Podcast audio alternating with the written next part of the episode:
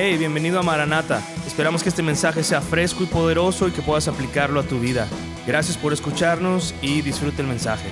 Entonces, hoy vamos de lleno porque el tema es bien largo y no me quiero perder ni un minuto. El tema del que vamos a hablar hoy se llama los tiempos finales.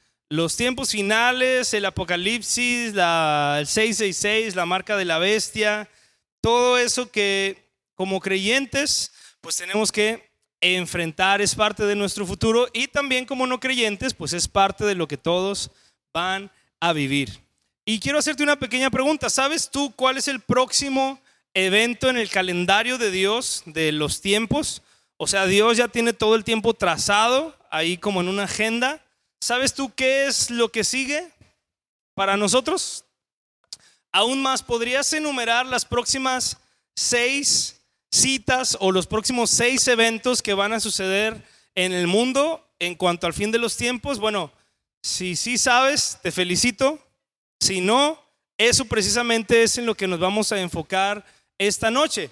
Los próximos seis eventos que quedan en el calendario de Dios y ahí están en tu pantalla para que tomes nota. Los seis eventos futuros en el calendario del fin de los tiempos. Escríbelo. Igual si estás usando tu celular, está excelente. Hay varias aplicaciones que pueden ayudarte a guardar ahí tus notas o a leer la Biblia. Pero si estás apuntando, pues más fácil. Los seis eventos futuros en el calendario del fin de los tiempos. Y la verdad es que todas las personas en la tierra nos preguntamos qué va a pasar con nuestro futuro, qué sigue, qué va a pasar cuando uno muera. Y son preguntas válidas y lo más interesante es que de todas esas preguntas ha habido gente que se ha desviado, ¿no? Ha habido muchos predicadores que han dicho, como, hay una imagen ahí, ¿no? El 21 de mayo del 2011 comienza el día del juicio, ¿no? Y pues hoy no sé qué día es, pero ya pasaron unos cuantos años y la verdad es que todavía no sucedió el día del juicio. Y como todos estos predicadores y gente se han equivocado muchas veces, ¿no? Cada año dicen que va a ser el fin del mundo y luego el otro año y así, ahora dicen que en el 2020 va a ser el fin del mundo y sabes que, pues si alguien ya dijo, probablemente ese día ni ese año va a ser. Eh, entonces a causa de esto mucha gente pues ya no nos toma en serio porque dicen pues siempre se equivocan, pero la verdad es que aunque esta gente nos haga quedar mal, la Biblia enseña pues claramente qué es lo que sigue en el fin de los tiempos, qué es lo que vamos a estar viviendo, qué es lo que vamos a estar enfrentando en esta época siguiente. De hecho, muchas de las enseñanzas de Jesús y parábolas se refieren al fin del mundo. Cuando sus discípulos le preguntaron, Jesús les dio una explicación larga sobre eso, porque Jesús quiere que sepamos. Si Jesús no quisiera que supiéramos qué va a pasar, entonces no lo hubiera puesto en la Biblia, en la palabra de Dios. Y si tú tienes una Biblia, pues ahí está. Dios quiere que sepas. Y si no tienes una Biblia, habla conmigo y yo te regalo una porque Dios quiere que sepas qué es lo que va a pasar. A Dios le interesa más tu futuro que tu pasado. Realmente a tu pasado ni a Dios ni a nosotros nos preocupa mucho a lo mejor en un grupo de vida nos puedes contar tu pasado como un testimonio de la gran obra que Dios ha hecho en tu vida. Y luego yo conozco gente aquí que me platican cómo eran y yo digo, ¿en serio? Nunca me imaginé que eso está bien, ese pasado, para gloria de Dios está bien, pero a Dios le interesa tu futuro. Y el futuro de toda la humanidad está aquí. Así que no tiene pierde y vamos a estudiar un poquito de esto.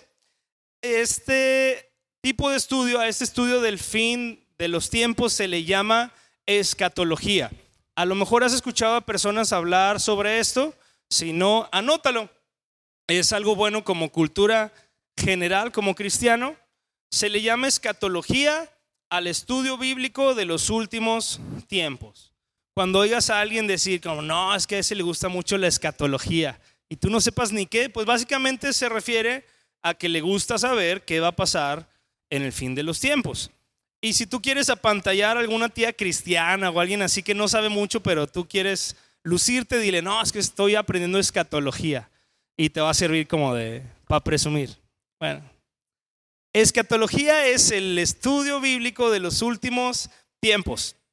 Y esta noche precisamente nuestro estudio va a ser temático una vez más, no vamos a ir verso por verso, vamos a ir por diferentes versículos de la Biblia y vamos a estar haciendo un estudio escatológico. Eso no quiere decir que vaya a ser muy complicado ni nada, simplemente es que vamos a hablar de los últimos tiempos de acuerdo a la Biblia.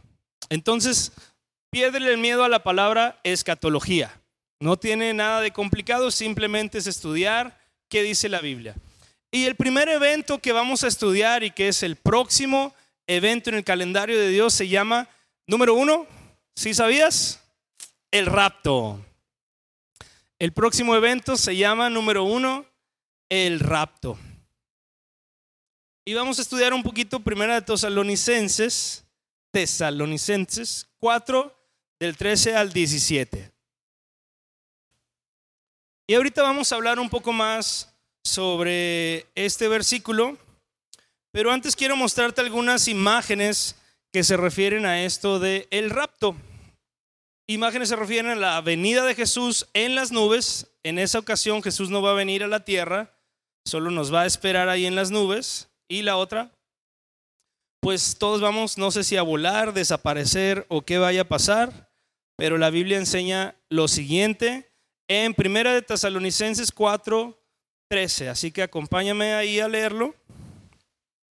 Primera de Tesalonicenses 4, 13 al 17. Dice, tampoco queremos, hermanos, que ignoréis acerca de los que duermen para que no os entristezcáis como los otros que no tienen esperanza. Porque si creemos que Jesús murió y resucitó, así también traerá Dios con Jesús a los que durmieron en él. Por lo cual os decimos esto en palabra del Señor que nosotros que vivimos, que habremos quedado hasta la venida del Señor, no precederemos a los que durmieron. Porque el Señor mismo con voz de mando, con voz de arcángel y con trompeta de Dios descenderá del cielo, y los muertos en Cristo resucitarán primero. Luego nosotros los que vivimos, los que hayamos quedado, seremos arrebatados juntamente con ellos en las nubes para recibir al Señor en el aire, y así estaremos siempre con el Señor. Antes de seguir, acompáñame a orar. Padre, mientras estudiamos tu palabra, queremos que tú, Señor, seas el que nos explique y nos revele, Dios. Nosotros queremos abrir nuestros oídos y nuestro corazón, pero que seas tú quien nos hable, Señor, y no solamente eh, palabras humanas, Señor, o un estudio mental o de sabiduría humana, sino que tu Espíritu Santo sea el que nos revele tu palabra esta noche, Señor, y nos mueva también a cuál es la siguiente acción para nosotros como cristianos o como no cristianos esta noche, Señor. En el nombre de Jesús. Amén. Muy bien, ahora la palabra rapto no viene literalmente en la Biblia, lo mismo que, por ejemplo, la palabra Trinidad. La palabra Trinidad no aparece literalmente en la Biblia, pero el concepto pues está por todos lados. De la misma forma, la palabra rapto no está literalmente ahí, aunque sí dice que seremos arrebatados. Y la palabra rapto viene del griego raptus, que literalmente significa atrapar algo o arrebatar algo rápidamente o bruscamente. Entonces, ahí nos dice claramente que seremos arrebatados juntamente con ellos para recibir en las nubes al Señor. Lo que va a suceder en este evento es que Jesús se va a encontrar con todos los creyentes en las nubes. Él nos va a recibir ahí y tienes que entender y quedar muy claro que este evento no es el mismo que la segunda venida de Jesús, porque en la segunda venida de Jesús es más adelante y dice ahí que Él viene y pone sus pies ahí en Jerusalén y Él baja a la tierra, pero eso es más adelante, no me voy a adelantar. Entonces, el rapto Jesús viene solamente al cielo, nos espera ahí en las nubes y nos lleva a todos los cristianos, insisto, de repente, la Biblia dice en varios pasajes que van a estar ahí dos, uno labrando y el otro pues va a ser arrebatado o va a ser quitado de repente. Y esto va a ser solamente para ser llevados al cielo por un periodo de siete años para estar ahí con Jesús. Hablando del rapto, Jesús dijo que nadie sabe el día ni la hora. Y esto significa que no podemos decir, ah, el 21 de marzo, ah, el 14 de junio, porque cuando a ti, digo, no, cuando a alguien lo raptan o lo secuestran, pues no le avisan. No le dicen, oye, el 14 de abril vamos a ir a raptarte. Pues no. Eh, de la misma forma, en la palabra Jesús nos dice que nadie sabe el día ni la hora. Lo que sí sabemos es que todas las profecías necesarias para llegar al rapto ya se cumplieron. Lo estuvimos estudiando bien a fondo en nuestra serie de Daniel. Puedes escucharla en nuestra página de internet. Y ahí hay detalles de todo lo que tenía que pasar, de cuántos reinos tuvieron que venir y, de esos versículos que a veces parecen muy confusos porque hablan de una bestia, ¿no? Con siete cuernos y, y que un oso y que un leopardo. Todo eso lo estudiamos en Daniel y todos los eventos necesarios para llegar al punto de que lo que siga sea el rapto ya sucedieron. Y ahora nosotros estamos en medio de todos esos eventos proféticos y reinos pasados de Roma, de Grecia, que ya hablamos, y ahora nosotros estamos aquí en medio y esperando solamente lo siguiente que es el rapto. Así que aunque no sabemos el día ni la hora, lo que sí como cristianos nos enseña la Biblia es que debemos estar preparados, velando, orando, porque el día que no sepamos, el Hijo del Hombre vendrá, dice, o sea, en cualquier momento. Esto puede suceder en cualquier momento y hay que estar preparados y hay que estar buscando al Señor porque puede suceder ahora mismo o esta noche o mañana porque ya todo está listo para que esto suceda. Hay una película que no reemplaza a la lectura de la Biblia, de hecho nada que ver, es como una novela eh, que se llama Dejados atrás. Después la hicieron con Nicolas Cage, así que pues, esa de estar un poquito más hollywoodesca. Y es una serie de libros, de hecho estos son los libros cristianos más vendidos de la historia. Esa serie que se llama Dejados atrás.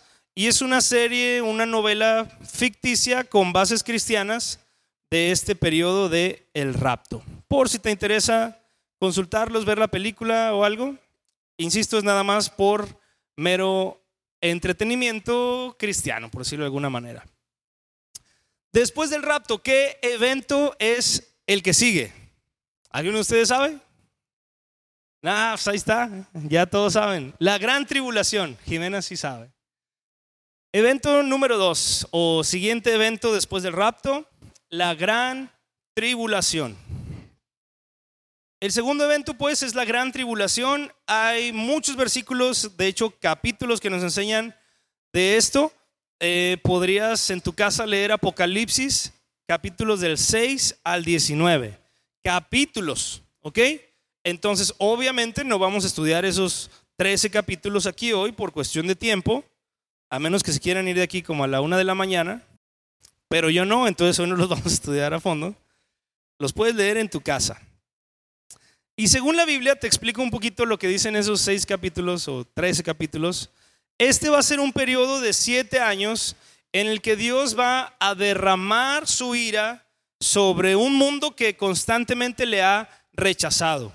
Es decir, ahorita Dios está enojado por el pecado, pero está conteniéndose o aguantándose por amor a nosotros, por su gracia, por su misericordia. Pero una vez que nosotros seamos arrebatados o quitados, Dios va a dejar de contener su justa ira o su justo enojo a causa del pecado de toda la gente y entonces va a derramar sobre esta tierra las peores catástrofes que han sucedido en la historia de la humanidad. En esos capítulos tú puedes estudiar lo horrible de las cosas que van a suceder durante ese periodo de siete años que se llama la gran tribulación. De hecho va a estar separado en tres años y medio y tres años y medio y dice la palabra que esos días fueron acortados porque si no, nadie aguantaría. ¿Quiénes son los que van a estar en ese periodo de la gran tribulación? Bueno, los que no fueron arrebatados, porque los del rapto pues ya no están. Justo después del rapto comienza la gran tribulación. Y todo va a comenzar con un hombre, un líder ah, terrible, pero a la vez carismático, que va a llegar al poder y que va a tomar el control del mundo. A este lo conocemos como el anticristo. Seguramente has oído de esto hasta en alguna película, ¿no? Los siete años, dale por favor. algo así va a ser el anticristo. No te imagines que va a ser un demonio así con cuernos y feo. O sea, el anticristo va a ser un líder político, carismático, probablemente guapo. Y según estudiamos en el libro de Daniel, probablemente va a ser asirio y probablemente no va a tener ni esposa ni mujer porque dice varias cosas ahí que nos enseñaron eso. Escucha la serie de Daniel. Pero el anticristo va a ser este líder que va a poner en paz a través de un tratado a Europa, al Medio Oriente, a Israel y a todo mundo para que ya no haya guerras. Al principio él va a parecer muy bueno, muy bondadoso, muy grande, va a resolver los conflictos de todo el mundo, la gente pues se va a enamorar de él, va a llevar la paz a todos lados. Algunos judíos van a pensar que este es el verdadero Mesías porque este sí viene a reinar. Y entonces lo que va a hacer este hombre es que va a poner paz y va a permitir que el templo judío sea reconstruido en Jerusalén por primera vez en más de dos mil años o un poco más de dos mil años. Actualmente en la ciudad de Israel, en Jerusalén, hay un templo, pero ese templo es un templo musulmán.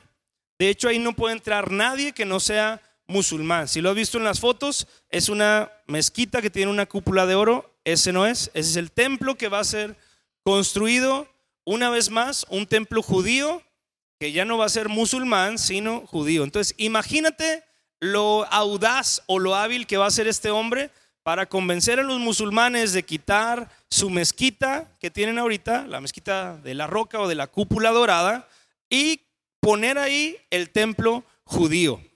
Lograr eso es como una tarea imposible, pues este hombre lo va a hacer y además va a tener a todo mundo contentos.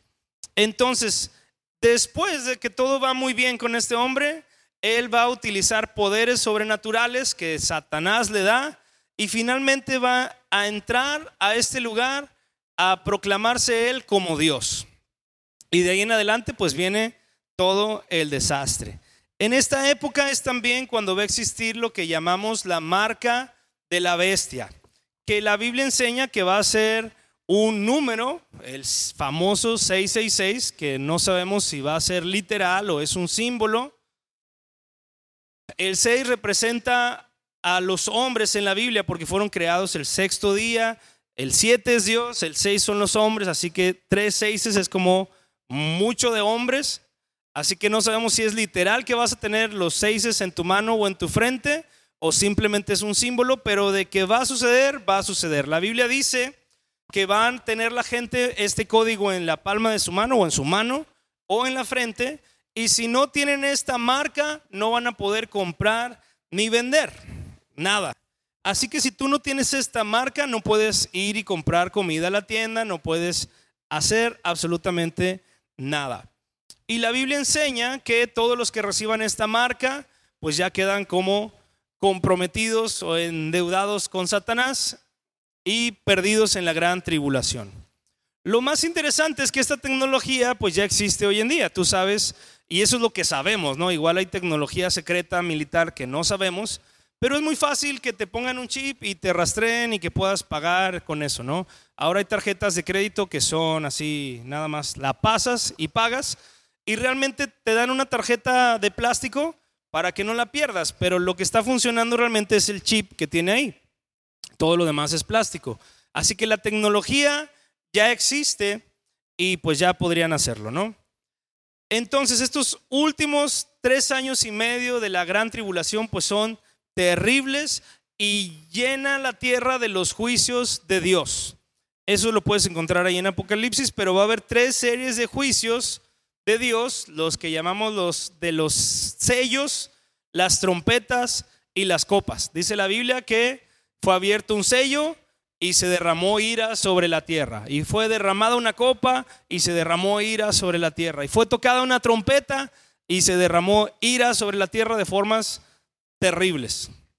Habrá plagas, habrá tormentas, habrá guerras, habrá terremotos, habrá muerte en el mundo como nunca lo hemos visto. Jesús mismo enseña sobre la gran tribulación en Mateo 24, 21 y 22. Fíjate lo que dice.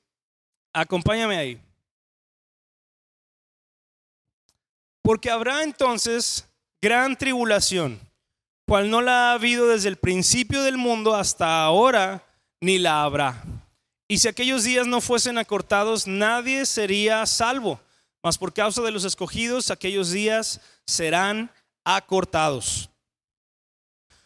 Hace unas semanas estaba viendo un documental de la Segunda Guerra Mundial y es terrible ver cómo las ciudades quedaron devastadas por eh, los bombardeos sobre Londres, sobre Berlín y al final de la guerra de las bombas nucleares y el desastre que causaron en las ciudades japonesas, que seguro te acuerdas de Hiroshima y Nagasaki.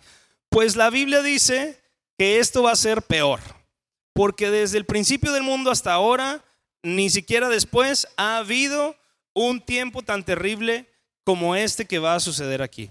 Así que si crees que ha habido guerras y han sido malas, sí han sido malas, pero esto va a ser mucho peor. Será el peor periodo de tiempo en la tierra. La Biblia enseña que en algunas personas de la gran tribulación se van a dar cuenta de su error, probablemente gente que no eran cristianos, pero habían escuchado o alguien les había dicho que esto iba a pasar, que íbamos a desaparecer, y va a haber gente que se va a arrepentir y van a seguir a Cristo. La Biblia los llama los santos de la tribulación. Pero estas personas, aunque van a terminar en el cielo, pues todavía tienen que atravesar por un periodo terrible de persecución en la gran tribulación. Así que no es recomendable, no es como decir, bueno, ya escuché yo, no voy a hacerme cristiano, al cabo ya sé que en la gran tribulación, pues ahora sí me arrepiento, sería la segunda peor decisión de tu vida tener que enfrentar un tiempo tan terrible. Muchos cristianos se preguntan si nosotros como cristianos vamos a estar en la gran tribulación o no. ¿Tú qué piensas? ¿Los cristianos van a estar ahí en ese tiempo o no? ¿No? Ok, hay algunos cristianos que interpretan algunos versículos y dicen que sí. Nosotros creemos firmemente que no a causa de algunos versículos que te quiero compartir hoy. En primer lugar, el punto de vista que, o como se le llama este punto de vista, y es el que creemos aquí en nuestra iglesia, se le llama de esta forma. Va a aparecer ahí para que lo puedas leer mientras lo digo y no sea tan difícil. Visión pretribulacionista. ¿Qué significa eso? También se le llama visión preira. Es la creencia sobre el fin de los tiempos de que Jesús va a arrebatar a su novia al cielo antes de derramar su ira sobre la tierra. Por eso se llama pre. Pre significa antes. Tribulacionista, pues de la tribulación. Nosotros creemos que Jesús va a sacarnos del mundo antes de la tribulación para entonces poder derramar su ira sobre el mundo. Porque fíjate lo que dice Apocalipsis 6, 16, que está ahí en la pantalla. Fíjate lo que dice esta gente. Esta gente está en medio de la gran tribulación. Ahí están en vivo y a todo color y queda registrado lo que están diciendo y pensando. Y decían a los montes y a las peñas, caed sobre nosotros y escondednos del rostro de aquel que está sentado sobre el trono y de la ira del cordero. Esta gente le rogaba a las piedras y a los montes, caigan sobre nosotros para que nos escondan de la ira del cordero. Este tiempo de la gran tribulación se denomina también el tiempo de la ira del cordero. Porque en este momento Jesús y Dios mismo derrama toda su ira a causa del pecado sobre la tierra. Pero para los cristianos, nosotros no tenemos que experimentar la ira de Dios, porque precisamente para eso vino Jesucristo, para que nosotros, gracias a su misericordia, no tengamos que enfrentarnos a la ira de Dios. Por eso Él murió por nuestros pecados, por eso Él tomó sobre él mismo el castigo que era para nosotros. Y si estuviste aquí el domingo, hablamos de que fuimos reconciliados. Si tú estás reconciliado con alguien, ya no tienes ira con esa persona. Nosotros hemos sido reconciliados con Dios a través de Jesucristo.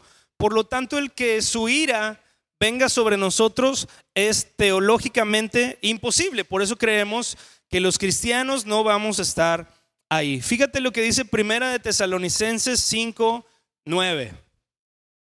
Porque no nos ha puesto Dios para ira, sino para alcanzar salvación por medio de nuestro Señor Jesucristo. Esto es lo que llamamos el Evangelio, las buenas noticias de que tú no tienes que sufrir la ira de Dios. Otra razón por la que creemos que los cristianos no van a estar en esta gran tribulación es que en los primeros cinco capítulos de Apocalipsis se menciona la iglesia 18 veces, en cinco capítulos, solo en los primeros. Pero en estos 14 capítulos que siguen, que es la parte de la gran tribulación, no se menciona la iglesia ni una sola vez. Así que creemos que esto es otra razón para entender que la iglesia simplemente pues no va a estar en ese tiempo. Recuerda que la iglesia vamos a estar con Jesús en las nubes esperando que el mundo sea restaurado y que entonces podamos venir con Él una vez más. Y esto nos va a llevar al tercer evento del fin de los tiempos, que es la segunda venida de Jesucristo. Anótalo. Número tres, la segunda venida de Jesucristo. ¿Están conmigo? Ya los perdí. Anoten sus preguntas si algo queda ahí medio en el aire.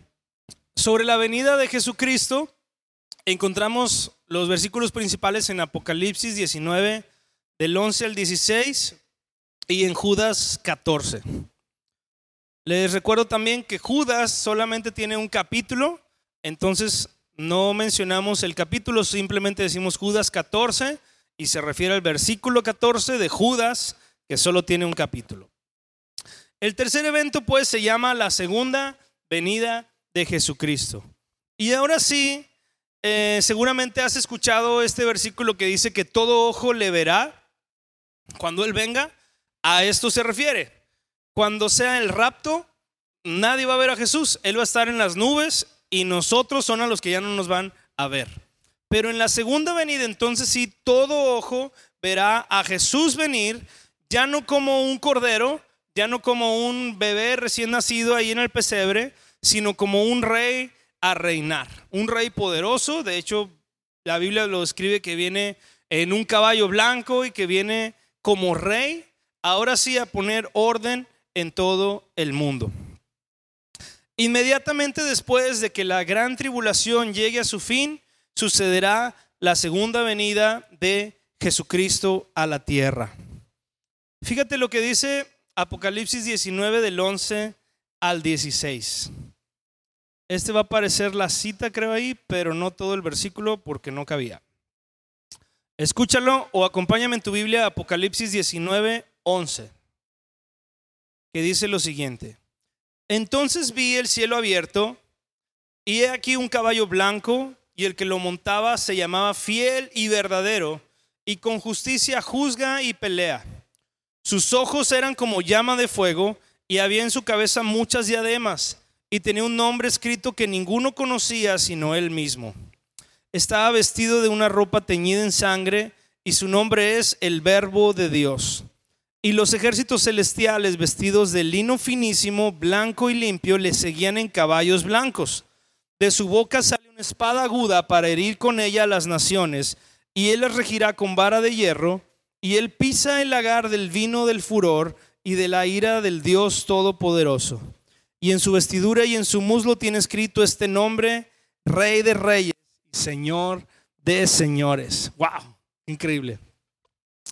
En esta segunda venida de Jesús ya no va a haber duda. Y de hecho, para el rapto no tenemos señales, es de repente. Para la segunda venida sí hay muchas señales. De hecho, tú puedes contar el tiempo de la gran tribulación. Bueno, tú no, porque tú vas a estar en los cielos. Pero la gente podría contar esos siete años y decir, ah, bueno, ya viene Jesús, porque ya pasaron siete años. En la segunda venida sí hay muchas señales y Jesús habla algunas de ellas, que no vamos a ver hoy por cuestión de tiempo, pero esto se refiere pues a Jesús viniendo ya con su ejército a tomar el control de la tierra para siempre. En Isaías 2.3, la Biblia nos dice también que Él va a regresar a reinar desde Jerusalén, es decir, de ahí desde el mismo territorio donde todo ha sucedido desde el, desde el inicio de la humanidad hasta el fin, ahí en Jerusalén Jesucristo va a reinar. Y Él va a gobernar la tierra, va a cumplir todas las profecías de un Mesías que va a gobernar, que va a regir con vara de hierro. Y Jesús no solamente va a gobernar él solo, sino que tendrá ayuda. ¿Y sabes quién va a ayudar a Jesús a reinar en este mundo? La iglesia, exacto, nosotros. No porque lo merezcamos, obviamente, sino por su gracia. Todos los cristianos que fuimos arrebatados, vamos a estar o vamos a regresar con Él a la tierra para reinar y para ser parte de su reino también. Judas 14 nos dice lo siguiente, y fíjate desde cuándo está profetizado esto.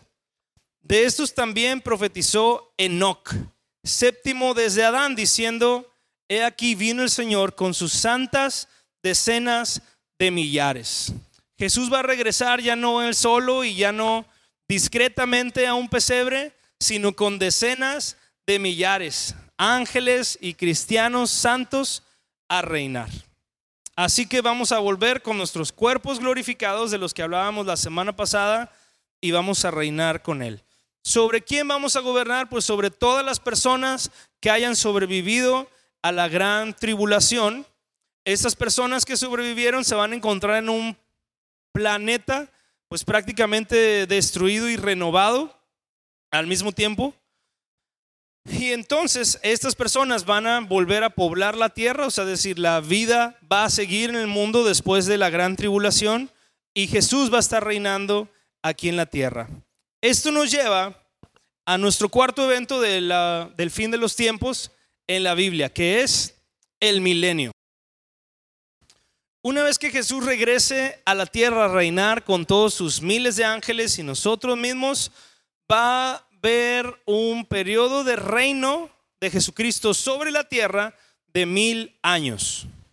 Esto lo encontramos en Apocalipsis 20 del 1 al 6 y también en varios salmos.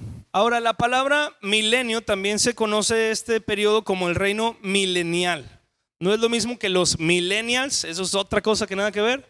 Ese es el reino milenial y significa un reino de mil años. Estas palabras o esta palabra milenio viene del latín. Mille que significa mil y anus que significa año, mil años o mil años.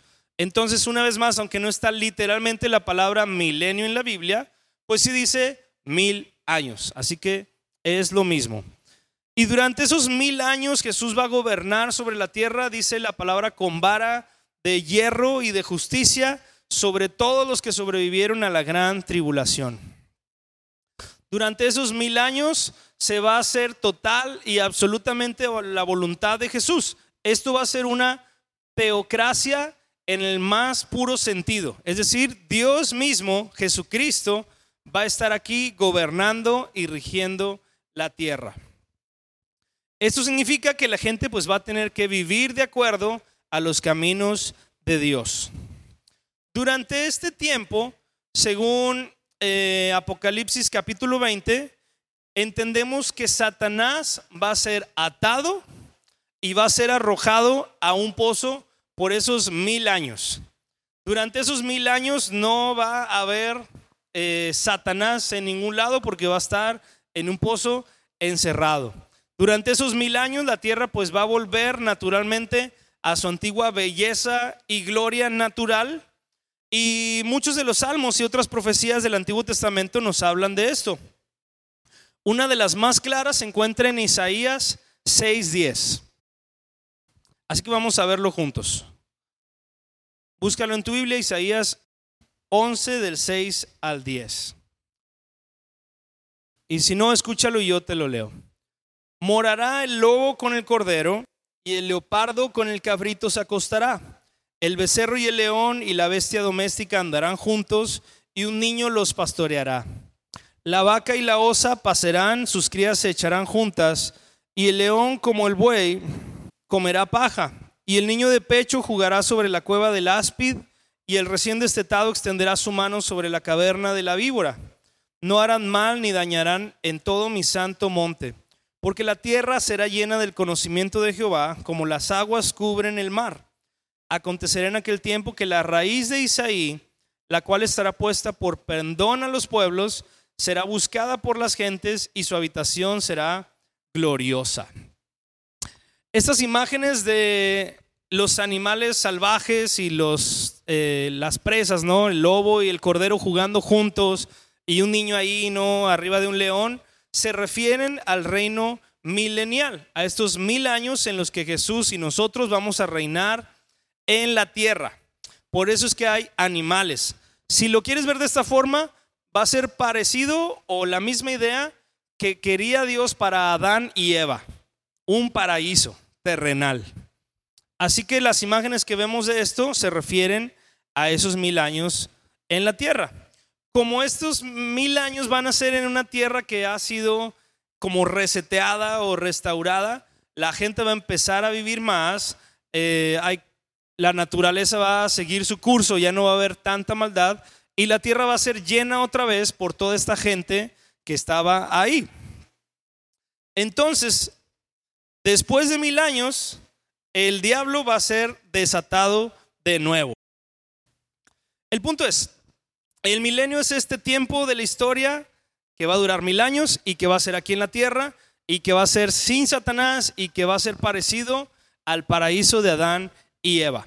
Pero entonces esto nos va a llevar a un quinto evento, que es el juicio final. Evento número 5, el juicio final. De esto aprendemos en Apocalipsis 20 del 11 al 14. Apocalipsis 20 del 11 al 14. Entonces, vamos ya en el milenio. Después de mil años, la Biblia enseña que Satanás va a ser liberado por un corto periodo de tiempo más.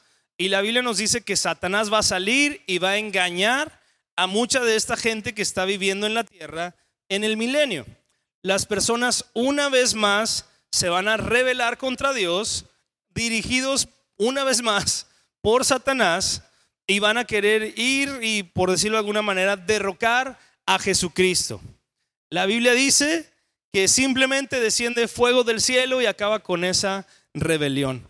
Ese va a ser la culminación o el final de ese reino de mil años. Esta rebelión que acaba con fuego cayendo del cielo, es, es una imagen obviamente Satanás no se ve así, probablemente se va como, como un ángel y hermoso, ¿no? No sé, pero va a ser liberado, va a engañar a la gente y vamos a leer esto en Apocalipsis 20 del 7 al 9. Ese sí está ahí en la pantalla. Acompáñame a verlo ahí. Cuando los mil años se cumplan, Satanás será suelto de su prisión y saldrá a engañar a las naciones que están en los cuatro ángulos de la tierra, a Gog y a Magog, a fin de reunirlos para la batalla, el número de los cuales es como la arena del mar. Y subieron sobre la anchura de la tierra y rodearon el campamento de los santos y la ciudad amada, y de Dios descendió fuego del cielo y los consumió. Así acaba. Desciende fuego y los consume. Estos se organizaron, estuvieron ahí mil años, fueron de toda la tierra y viene fuego y los consume. Así es como concluye ese periodo de mil años. Y entonces, después de derrotar a Satanás y a todas estas naciones rebeldes, viene el juicio final. En este momento, todos los incrédulos, todos los que no han creído, van a ser juzgados en algo que la Biblia llama el juicio del gran trono blanco, que también conocemos como el juicio final. Y ahí delante de Dios y de Jesús vamos a ser juzgados. La Biblia enseña que todas las personas que no hayan nacido de nuevo y que se presenten a este juicio, por consecuencia de rechazar a Jesús, serán lanzados a un lago de fuego, a lo que conocemos como el infierno, para que entonces Jesús pueda traer a la tierra un nuevo cielo y una nueva tierra. Esto después del juicio final. Esto lo vemos en Apocalipsis 20, del 11 al 15, por favor. Está, no está ahí, solo puedes buscarlo. Apocalipsis 20, del 11 al 15. Una vez que esa rebelión concluye y Satanás es apresado de nuevo, todos vamos a ser juzgados y eso viene aquí en el 11. Y vi un gran trono blanco y al que estaba sentado en él, de delante del cual huyeron la tierra y el cielo, y ningún lugar se encontró para ellos. Y vi a los muertos grandes y pequeños de pie ante Dios, y los libros fueron abiertos, y otro libro fue abierto, el cual es el libro de la vida, y fueron juzgados los muertos por las cosas que estaban escritas en los libros según sus obras. Y el mal entregó sus muertos que había en él, y la muerte y el Hades entregaron los muertos que había en ellos, y fueron juzgados cada uno según sus obras. Y la muerte y el Hades fueron lanzados al lago de fuego. Esta es la muerte segunda. Y el que no se halló inscrito en el libro de la vida fue lanzado al lago de fuego. Así que después del milenio lo siguiente es el juicio final. Hay diferentes posturas de diferentes estudiosos de la Biblia que dicen que el juicio final va a ser para todos, para los cristianos, para los no cristianos y que cada quien pues va a ser juzgado según si reconoció a Jesús o no y también según sus obras. Y se los he dicho aquí algunas veces. Aunque todos vamos a ir al cielo, la palabra de Dios enseña que va a haber diferentes recompensas y que la persona que está siendo perseguida en China y que está plantando una iglesia y que está siendo ahí martirizado, va a recibir más recompensa que yo, que estoy aquí nada más sentado aprendiendo o sin obedecer la voz de Dios. Pero todos vamos a ir al cielo. La otra postura es que hay diferentes juicios, donde nosotros los cristianos vamos a ser juzgados en el tribunal de Cristo y en el juicio final solamente los no creyentes. Pero cualquiera de las dos posturas lo que tú tienes que aprender hoy es que todos vamos a rendir cuentas delante de Dios. No solamente para nuestra salvación en el cielo o nuestra perdición en el infierno, sino también de los dones que recibimos y que hicimos con ellos. Si Dios te dio mucho y tú no has hecho mucho con lo que Dios te dio, pues probablemente vas a recibir menos recompensa en los cielos. La Biblia nos enseña en varios versículos de eso, pero será en otra ocasión. Porque vamos a ver nuestro sexto y último evento del calendario de los tiempos del fin, que es el cielo y la eternidad. Y esto lo encontramos en Apocalipsis capítulos 21 y 22. El cielo y la eternidad. El último evento en el calendario del fin de los tiempos de Dios es el cielo y la eternidad para el creyente. Y la Biblia nos enseña que este finalmente va a ser nuestro hogar eterno. La Biblia nos enseña también que ahí es donde vamos a poder ya, sin preocupaciones, disfrutar del Señor, disfrutar de la presencia de Dios, adorarle por la eternidad. Eso es para siempre, más allá del tiempo.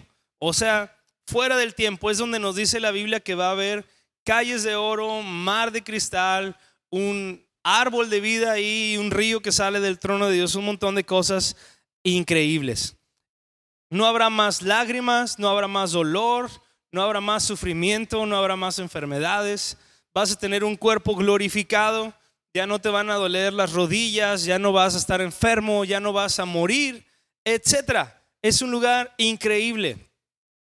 Pablo lo vimos la semana pasada, nos dice que cosas que ojo no vio, ni oído oyó, ni han subido en corazón de hombre, son las que Dios ha preparado para los que le amamos. Así que de verdad que son cosas indescriptibles, pero Juan, quien escribió el Apocalipsis, nos dio un vistazo de lo increíble que va a ser. Así que acompáñame a leer Apocalipsis 21, del 1 al 4.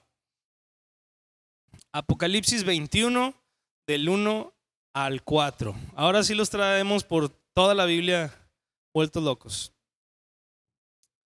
Dice, vi un cielo nuevo y una tierra nueva, porque el primer cielo y la primera tierra pasaron y el mar ya no existía más. Y yo, Juan, vi la santa ciudad, la nueva Jerusalén, descender del cielo de Dios, dispuesta como una esposa ataviada para su marido y oí una gran voz del cielo que decía, He aquí el tabernáculo de Dios con los hombres, y Él morará con ellos, y ellos serán su pueblo, y Dios mismo estará con ellos como su Dios. Enjugará Dios toda lágrima de los ojos de ellos, y ya no habrá muerte, ni habrá más llanto, ni clamor, ni dolor, porque las primeras cosas pasaron. La Biblia nos dice aquí que va a haber un cielo nuevo y una tierra nueva. Que esta en la que estamos ahorita ya no va a ser. De hecho, nos dice ahí que la nueva tierra no va a tener mar. Eso es bien interesante. Y cuando dice que va a haber cielos nuevos, la palabra cielo se refiere prácticamente al universo. Es decir, Dios va a recrear o hacer nuevo tanto el planeta en el que estamos como el universo mismo. Y después va a venir una ciudad nueva, la Nueva Jerusalén, donde Él va a habitar con nosotros para siempre. No sabemos si vamos a estar solamente confinados a este planeta con la presencia de Dios para siempre o si vamos a tener acceso al universo. Pues yo creo que sí, ¿no? Pues para qué Dios nos va a tener aquí solamente si ya estamos en la gloria, pero esa es una opinión personal. Pero la Biblia dice que va a haber cielos nuevos, tierra nueva y finalmente un lugar donde ya habrá perfección. Aquí vamos a tener cuerpos glorificados, no vamos a ser solamente espíritus flotando, sino que vamos a tener cuerpo, vamos a estar aquí, pero esto es diferente al reino de mil años. En el reino de mil años todavía alguien se va a revelar, todavía va a haber algunas diferencias. Aquí ya es el final. Aquí ya nadie puede ser tentado. Aquí ya no la puedes regar, aquí ya no te vas a equivocar nunca más, nunca vas a caer en un pecado es increíble. Finalmente, ese es el último evento en el calendario de Dios. Todos los eventos anteriores ya han sucedido. Los que hemos hablado hoy son los que vienen. Y si te fijaste, pues de esos seis, realmente a ti te toca nada más esperar el rapto, porque no vas a estar en la gran tribulación y ya después de eso, pues es como esperar pacientemente. Pero, ¿cuál debe ser entonces nuestra postura o, nuestra actitud al escuchar el mensaje de esta noche? Pues tenemos que estar preparados. Todo lo que tenía que suceder antes ya sucedió. Literalmente, bíblicamente, tú ya estás en el último periodo de tiempo. Ya no hay más que suceda, solo estamos esperando el rapto que va a suceder en cualquier momento. Así que nuestra actitud debe ser estar preparados. Finalmente, Apocalipsis 22, 17, casi llegando al final de Apocalipsis, dice, el Espíritu y la esposa, que es la iglesia, dicen, ven. Y el que oye, diga, ven. Y el que tiene sed, venga. Y el que quiera, tome del agua de la vida gratuitamente. Si tú eres cristiano, si tú te consideras un cristiano nacido de nuevo esta noche, pues tu actitud debe ser decir y orar, ven, Jesús, ya ven, ya llévame, ya arrebátame, ya cumple tu propósito. Y si mientras no viene, entonces que venga tu reino como oró Jesús y que se haga tu voluntad.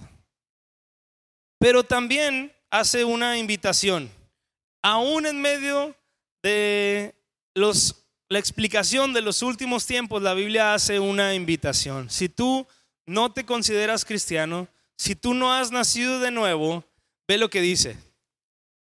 El que oye diga, ven. El que tiene sed, venga. Y el que quiera, tome del agua de la vida. Sabes, finalmente Dios va a tener que mandar personas al infierno porque no quieren tomar del agua de la vida.